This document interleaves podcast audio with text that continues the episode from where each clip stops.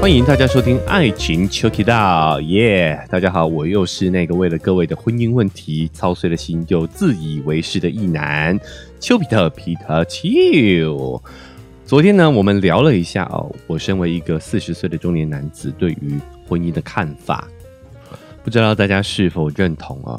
那我本人也非常的好奇，现在的年轻人到底对婚姻是什么样的一个看法？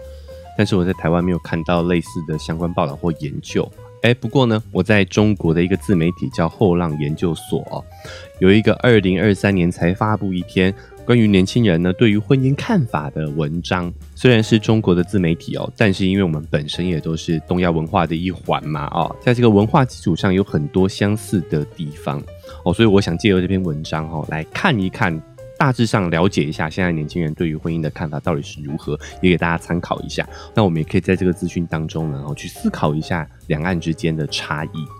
哦，首先，他这一篇后浪研究所的这个报告呢，哈，搜集了一千五百八十七位年轻人，他们分享了自己对婚姻的态度以及看法。那我大概说明一下，这将近一千六百位的年轻人里头的性别还有他的年龄层哦。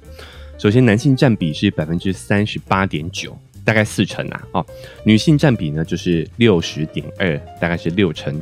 那年龄上呢，零零后的，也就是两千年之后才出生的啊，占了百分之十二点八。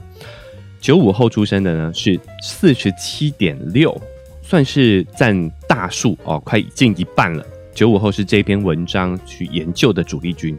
好，那九零后呢是三十三点二，百分之三十三点二，大概三成左右。八五后是百分之五点一，八零后哦，秋哥就是在这个年龄层里头啊，是百分之一点二，只有一趴而已啊，哇，真的是非常少啊。那八零前就是一九八零之前出生的呢，只有百分之零点一，哦，这个基本上可以忽略不计了啊。好，那我们就来看他给出的一些数据啊。首先第一个数据呢是哪一个年龄段呢？他的结婚压力是最大的？哦，不管是社会上也好，或者是他的家族里头，会开始认为呢，他应该要结婚。好，那最高的这个年龄段呢，是二十八岁跟三十三岁的时候。哦，补充说明一下啊，他这个是主观感受哦，就是你自己觉得你在哪个年龄段的时候是啊，这个结婚压力最大的时候啊。好，第一个二十八岁，其实我们也可以想象，就是你已经靠近了三十而立的这个社会脚本所定定你。要应该要结婚哈，三十岁要成家立业的这样的一个社会期待，所以当你二十八岁的时候，你已经慢慢靠近这个脚本哦。好，这个脚本让你三十而立嘛，也就是说，它有一个 KPI 在那里，就是三十岁的时候你应该要成家立业了。所以你二十八岁的时候就有一点点这叫什么 d a y l i n e 嘛，死线在你的前面啊，哦，所以你这时候压力就会很大。这个是呢第一个结婚压力的第一个小高峰。那过了二十八岁之后，哎，可能就开始摆烂了哦。这个波形呢，就慢慢的稍微稍微下滑了一点，一直到呢三十三岁的时候，就迎来了结婚压力最大的一个阶段哦。三十三岁的年轻人呢，他处于结婚压力最大的一个时期。哎，但是呢，只要你熬过三十三岁这个阶段哦，那可能你自己呢就。摆烂了，好开始躺平了。这个时候你自己自己感受了这个结婚的压力，有可能来应应该也来自于四周嘛，哦，就会骤降哦，骤降。然后在三十五岁又回升一点点，三十五岁之后呢，哈，基本上可能就开始 就放弃治疗了啊。哦，那关于这个结婚压力的这件事情啊，我的观感是，他的这个压力曲线啊，哦，这个时间表基本上跟我自己的体感是完全重叠的。我大概也是二十二七八岁的时候，二七二八岁的时候开始有了结婚的这个目标嘛。哦，不管是啊，其实我家人比较不会给我结婚的压力，但是你自己以及这个社想符合这个社会期待，你会给自己压力。然后呢，到了三十三、三十五岁的时候呢，你也会是比较有这个结婚欲望的这个时期。以我自己的经验来说，我从二十七八岁之后，大概也是到三十五岁的这个阶段，我每一任交往的对象呢。基本上都是以结婚为前提去发展的，所以其实是完全符合这个曲线的。那以我自己在中国待过的感觉，我会觉得他们的年轻人比较老成，可能这个跟呃很多有很多因素影响啦。哦。我会觉得说，我这一代，我们这一代人啊，台湾的在八零后呢，大概会是等于他们的九零后。然后台湾的九零后呢，大概会是等于他们的零零后，在很多呃思想的开放程度啦，哦，还有资讯的这个接受的丰富度啦，我觉得好像是有这样的一个落后。当然，我们是以平均值来说啦，哦，因为其实。其实不管是哪一个群体，一定什么样的人都有啦。哦，只是我大致上的这个体感，所以我觉得他这一篇虽然是二零二三年做的关于年轻人的报告哦，但是。不知为何，就是跟我高度重叠哦。那我不知道我们的听众你是几岁？那你听到这个压力时间表有没有跟你的经验是相同的？如果大家愿意的话呢，也麻烦哦，可以在我们的社群上呢，IG 私讯给我，或者是可以在 Apple Podcast 或者是 Spotify 呢留下你的看法。好，我觉得希望我们这整个数据呢，哦，大家都可以去思考，对照一下自己自己的时间表。好，那在这个区块里头，还有一个数据也想跟大家分享一下哦，就是他们问了呃受试者一个问题，就是你觉得人一定要在某个年龄前结婚吗？哦，将近有百分之七十五，七十四点八啊的人觉得不存在这个结婚的 deadline，这个死线是不存在的。哦，还有百分之二十五点二的人认为呢，哦自己应该哦会在某个年龄前结婚。就是呢，以美国这一届的年轻人来说呢，他们觉得还是大部分的人呢，还是会有以结婚为前提哦，大致上都还有这个目标。但是这个死线稍微松动了一下哦，松动了一下，就是他们不会给自己尽量不给自己这样的一个压力哦。但这个跟实际表现好像还是有点落差啦哦。有的时候你觉得你自己不给自己压力，但是社会会给你压力啊。好，只有百分之十一点九，大概百分之十二的人认为三十岁就是最后的期限。现在还被三十而立这个脚本影响的人，大概只剩下一成二左右啊。那还有一个数据也非常的有趣哦，就是什么样的行业最想结婚？那什么样的行业呢？对结婚的意愿没有那么高呢？哦，他们这个也有做一个统计啊，统计出来的结果是制造业、房地产、建筑行业的年轻人呢，是最想要。把自己嫁掉，或者是娶到老婆的，那对结婚比较没有那么积极的呢，比较佛系的呢，哦，来自法律、好文娱产业啊，广告营销，还有教育行业。那我觉得这个跟地域有关，哦，就我们刚刚讲的传产的，好像他们会比较想要结婚。其实我觉得很大一部分也是因为从事传统产业的，他们可能会比较落坐落在。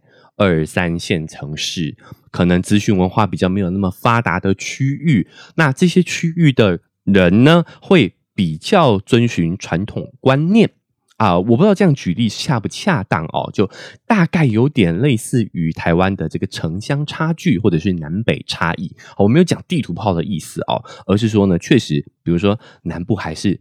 呃，比较传统一点，还是会觉得呢，这个婚嫁这件事情会有一定的这个压力的啊。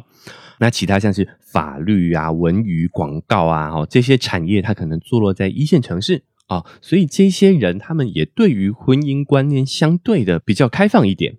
所以我觉得这跟产业啊所集中的地域呢是息息相关的。那我们紧接着把目光呢放到这个数据里头，关于男女的差异上头。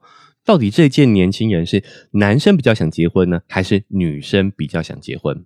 这一篇研究发现呢，不管是被催婚的这个压力哦，或者是呢你自己主动想结婚的这个动力呢，男生的平均值呢，都明显是高于女性的。男生在被催着要进入结婚的这个阶段的同时呢，他们自己呢其实也是更想结婚的。我觉得这就反映了近几年来女性主义运动的兴起，让啊女性慢慢发现呢，在父权社会底下的这个婚姻制度对女生是多么的不公平啊！女性慢慢的意识到这点，再加上女生普遍的学历啊，哈，还有这个社经能力也都逐渐提升的情况下，我相信呢，哈，女生会主动想要进入婚姻状态的，肯定是越来越少的。我相信还是有啦，但我自己的看法哦，以及这个数据都显示呢，现在呢是在男生这个方面呢，会更有更加有结婚的这个主动性跟压力。好，那研究也发现说呢，这个男女双方面应对这个社会压力以及家人之间催婚的这个状况，他们的应对方式也不同。男生就讲说，直男哦，他们应对方式就会比较更加的不耐烦啊，或者是直接的跟家里人起冲突。哦，就你不要再催了啦，哦，对我这不是在找吗？这这之类的啊。那女生呢就会选择比较迂回的方式，更加缓和的方式呢，哦，去打太极，去蒙混过关这样子。所以除了女权意识的觉醒啊，女性经济社经地位的提升之外啊，我觉得女生也更擅长去处理这种来自人际关系当中的压力。好，那男性在这一方面呢，确实是比较不擅长处理，所以在这方面呢，面对的压力也会比女生更大一些。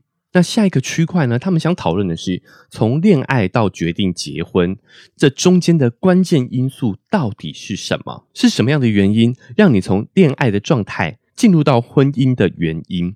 从恋爱的状态进入到婚姻的原因，百分之五十六点二的人呢，好觉得是顺其自然，也就是交往久了，时间到了，自然而然就会去讨论起结婚这件事情。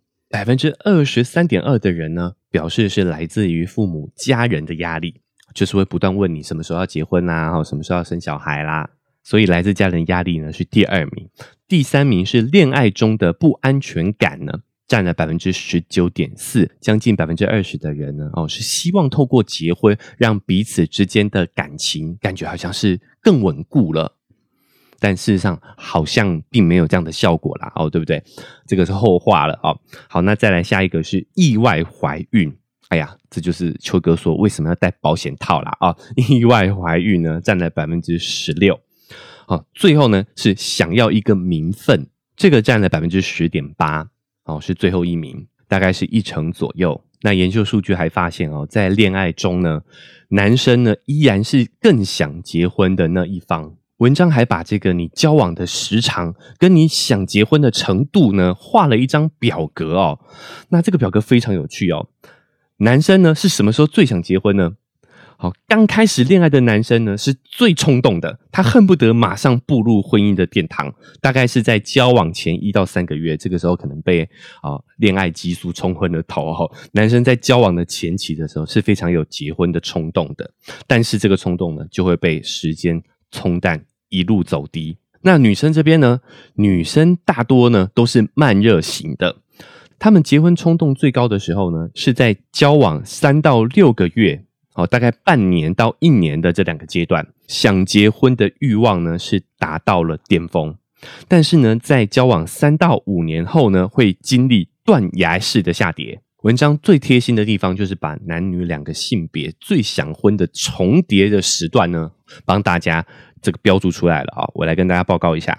哦，在交往三到六个月以及半年到一年呢，是双方结婚意愿都相对高的时期哦。所以如果呢啊，你这个对象在秋哥昨天的分享过后，你们有深谈过后，发现对方。跟你的价值观、跟你人生的大方向是很类似的，是很结婚的对象的话呢，如果你想要跟他进入这个婚姻的殿堂呢，最好的就是在交往三到六个月，或者是半年到一年的这个期间。这个数据呢，给有伴侣的听众们参考一下。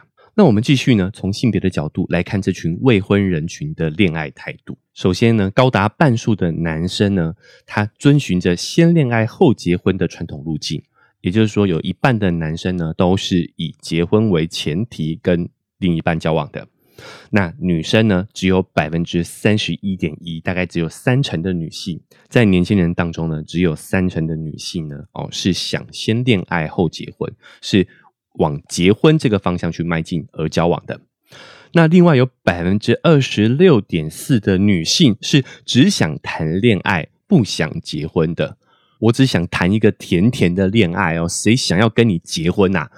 以前呢，不以结婚为前提的交往都是耍流氓啊，但是现在风向变了哦，现在风向是呢，以结婚为前提的交往才是耍流氓啊！哦，将近有百分之二十六的女性只想要谈一场甜甜的恋爱。哎呀，我不知道台湾女生是不是也这样想啊？好，那这一个选项呢？在男性里面只占了百分之十四点三，只有大概十五个 percent 左右的男生呢是只想谈恋爱不想结婚的。但很有意思的是呢，不管男生女生，也都将近有两成左右的未婚男女，他对于结婚的想法是一直在变的。他自己呢其实也不太了解哦，自己对婚姻恋爱是什么样的一个态度。那为什么男女在结婚态度上有这么大的区别嘞？我先来分享一下哦，男女生分别想结婚的原因，他统计出来的数据是什么？好，男生最大的原因，百分之五十五的男性呢，就是想要一个伴侣，想要一个伴侣。哦，那原因可能有很多，有可能是因为呢，我们对于男人的成功的期待就是要五子登科嘛，哦，要有妻子，要有孩子，好，那事业有成。那女性在这个选项上面呢，只有百分之三十九点三，将近四成左右。好，第二个原因呢是想要孩子。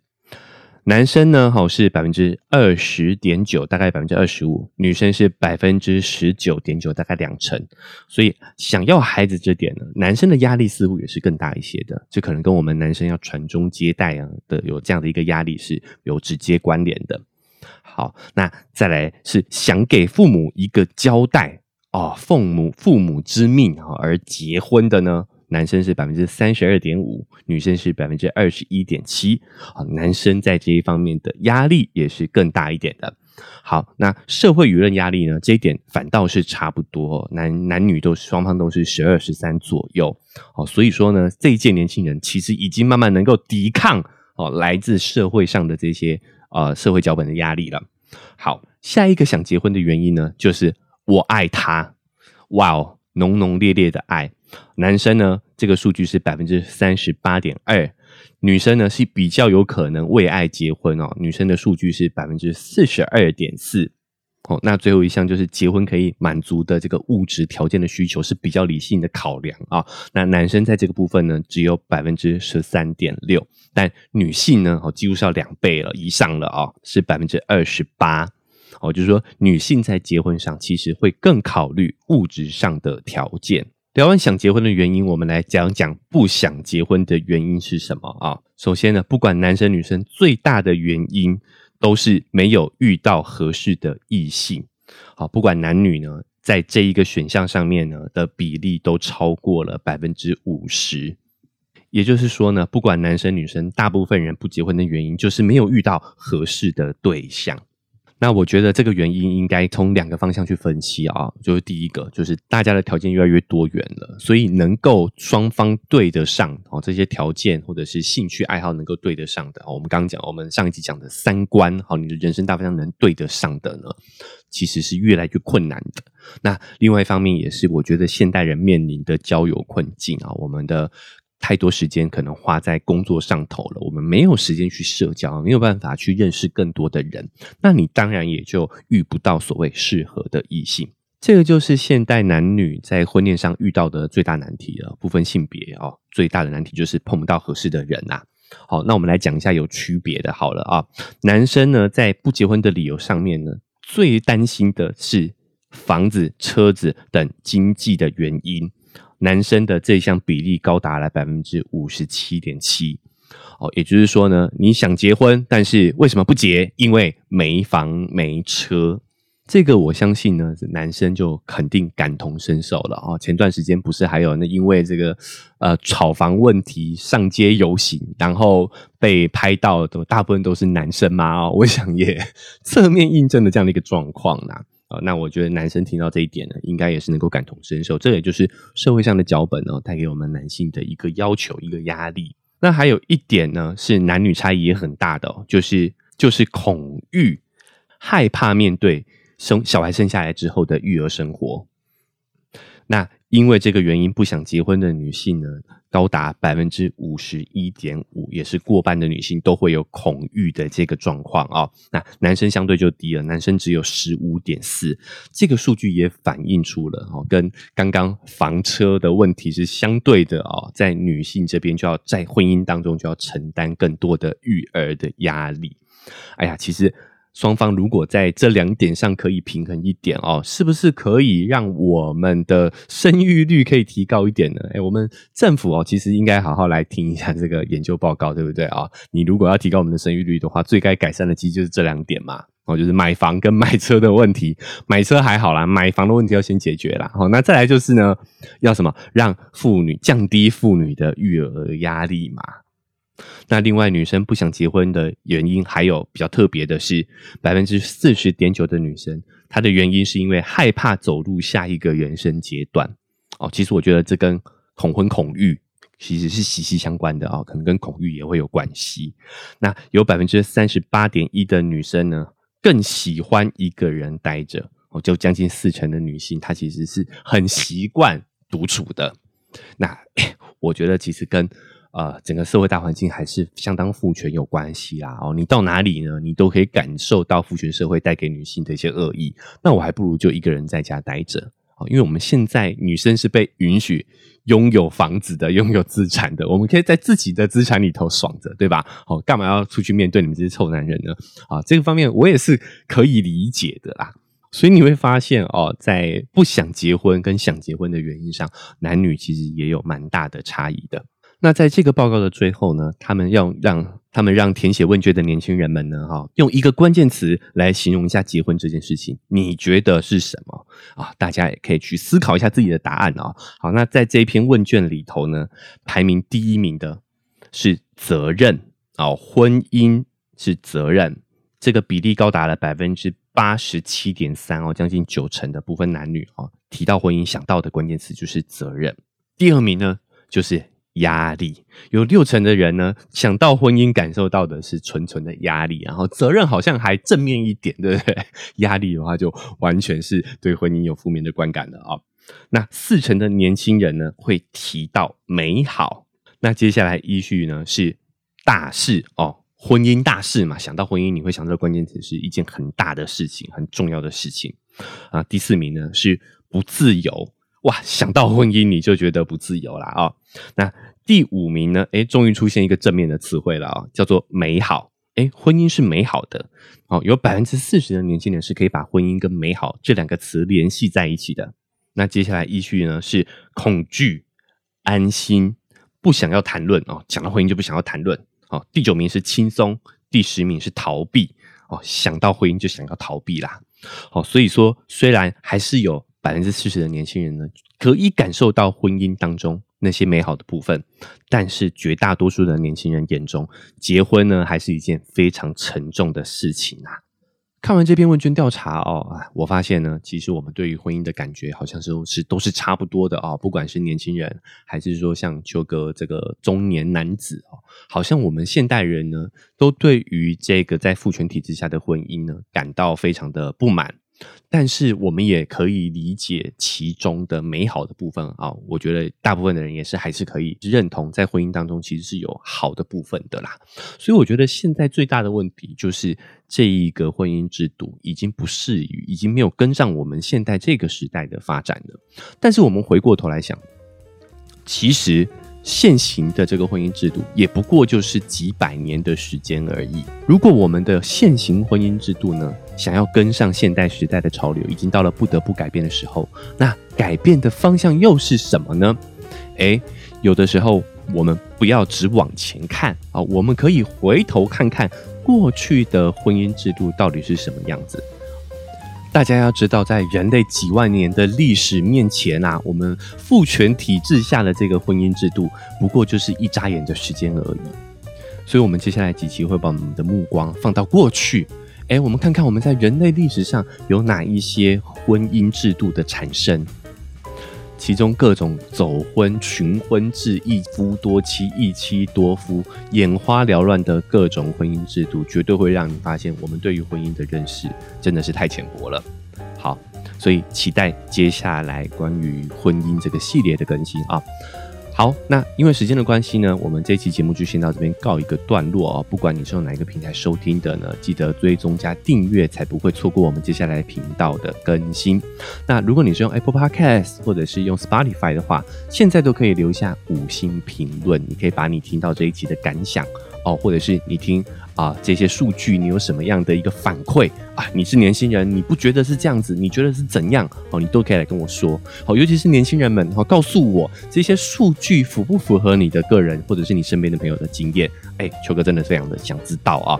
那如果你想要把这些反馈更充分的回馈给我的话呢，哦，可以追踪我的 IG 私讯给我。那如果你觉得这期节目很有收获的话呢，哦，可以帮助我把这期节目分享出去，或者是呢。